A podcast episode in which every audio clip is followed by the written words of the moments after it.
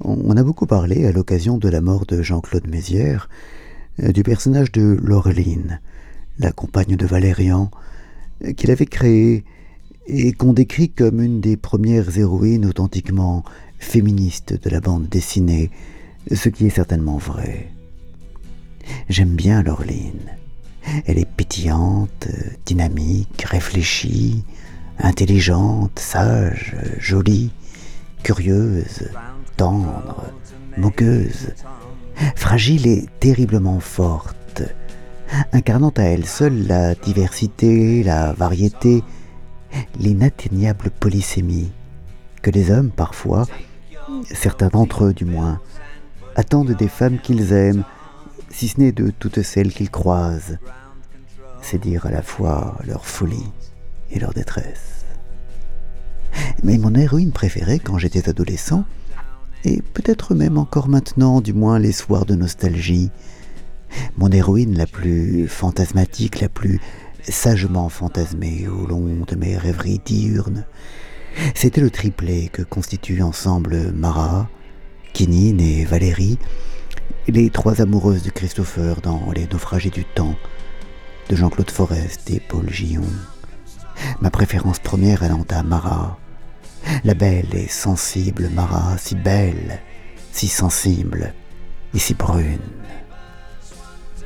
De Jean-Claude Forest, je connaissais déjà le personnage de Barbarella, rendu célèbre par l'interprétation qu'en avait donnée Jane Fonda dans le film éponyme de Roger Vadim.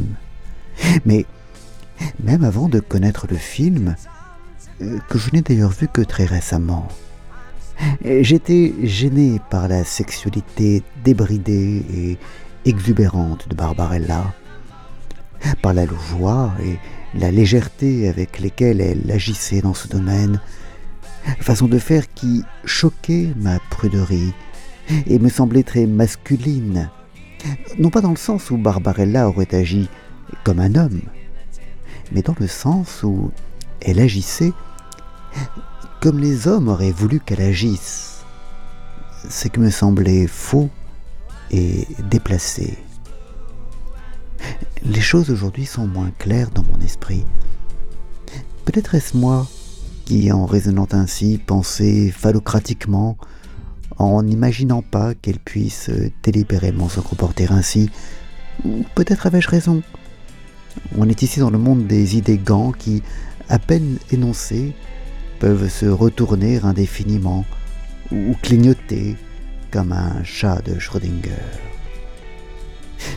Quoi qu'il en soit, je n'éprouvais pas cette gêne barbarellesque et pudibonde avec la triade des naufragés du temps. Mes trois héroïnes étaient elles aussi sublimes. Leur corps était largement révélé, elles faisaient très souvent l'amour, mais justement, c'était l'amour. Imprégné de sentiments, même chez Kinine, la prostituée du trio, sauf à sa première rencontre avec Christopher. Et encore, y en avait-il déjà, comme elle le lui laissait entendre au matin de cette première nuit. Ce qui me plaisait dans ces trois jeunes femmes, outre leur évidente beauté, était ce qu'elles partageaient et que cette beauté révélait. Leur courage, leur abnégation, leur dévouement pour Christopher dont elles étaient toutes trois éprises. Mais j'aimais aussi leur différence et le fait que chacune à sa manière, elles incarnent une qualité, une vertu, un tempérament qui, sans pouvoir être qualifié de féminin, participait de cette conception euh, fantasmagorique, magique, que j'avais déjà des femmes. Kinine, la prostituée au grand cœur, incarnait jusque dans sa main griffue cette sauvagerie féminine si étrangement teintée d'érotisme qui joue dans l'attirance interlope et vaniteuse que les hommes peuvent éprouver à l'égard de ce qui paraît dangereux et difficile à dompter. Valérie, la femme du XXe siècle, échouée comme Christopher sur les rives du XXe, était la douceur, la dignité, euh, l'apparente passivité de qui est sûre d'elle-même. Elle était celle qui n'avait pas à combattre pour conquérir ou garder Christopher, car elle était, euh, du fait de leur histoire commune et de leur exil partagé, euh, la femme qu'il recherchait toujours, la seule naturelle, la seule légitime, dans le rôle de compagne ou d'épouse attitrée. Détonnant par sa blondeur au milieu de ses deux rivales, elle semblait un peu fade, mais derrière cette apparente fadeur couvait le jalousie et l'orgueil. Entre les deux, Mara, la si belle Mara, était comme un point d'équilibre. L'intelligence, la bonté, la passion canalisée par la raison, le sacrifice. Et que Christopher, euh, plus faire valoir de ces trois grâces que véritable héros de la série, puisse, tout en aimant Marat et en l'admirant, la dédaigner et ne pas passer sa vie à ses genoux, cela m'est stupéfié et m'était une énigme redoutable. Car Christopher était entre ces trois femmes, entre ces trois femmes, unies et déchirées par l'amour du même homme, comme le seigneur du harem, allant de l'une à l'autre au gré de ses humeurs et de leurs pleurs, les réconfortant de ses bras et de la chaleur de son corps. Et pourtant, s'il était beau comme un Charlton Heston, Christopher ne me semblait pas mériter cette chance. Prétentieux, autoritaire, il se comportait partout comme un terrain conquis et parlait de tout avec assurance, mais il ne savait rien et agissait sans discernement. Sûr de lui, il était la caricature du mal, de l'adulte animé par un esprit infantile, j'étais jaloux de ce belâtre qui euh, non seulement tenait le monde dans son beau sourire et sa mâchoire carrée, mais était incapable de choisir sa belle parmi les trois.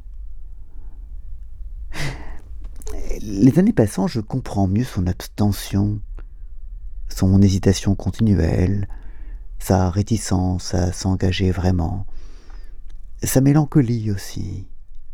Car, aussi émouvante soit-elle, ni Valérie, ni Quinine, ni Marat n'épuisent à elle seule le champ immense de la féminité, cet espace prodigieux que la jeune Laureline arrive assez bien à occuper. Et puis, aussi gratifiante qu'elle m'est alors parue, je pense aujourd'hui que la relation asymétrique que Christopher entretient avec ces trois femmes, pendues à son cou et à ses basques, comme s'il était tout pour elle, doit être lassante.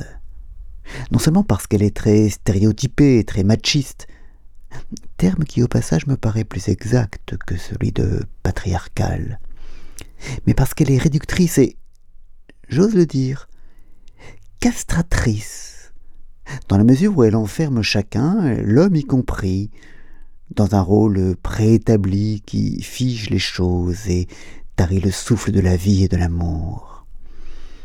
Il y a trop de déséquilibre et d'adoration d'un côté et de certitude de l'autre pour qu'on ne s'ennuie pas ferme dans cet étrange quadrige. Et donc, avec l'âge, Valérie, Quinine et Marat. Marat surtout, de loin ma préférée. Je préfère Laureline. Laureline dans son entièreté, sa vitalité, sa liberté. Qu'il m'en a fallu du temps pour comprendre cela à propos de personnages de bande dessinée. Combien m'en faudra-t-il pour le comprendre dans la vraie vie?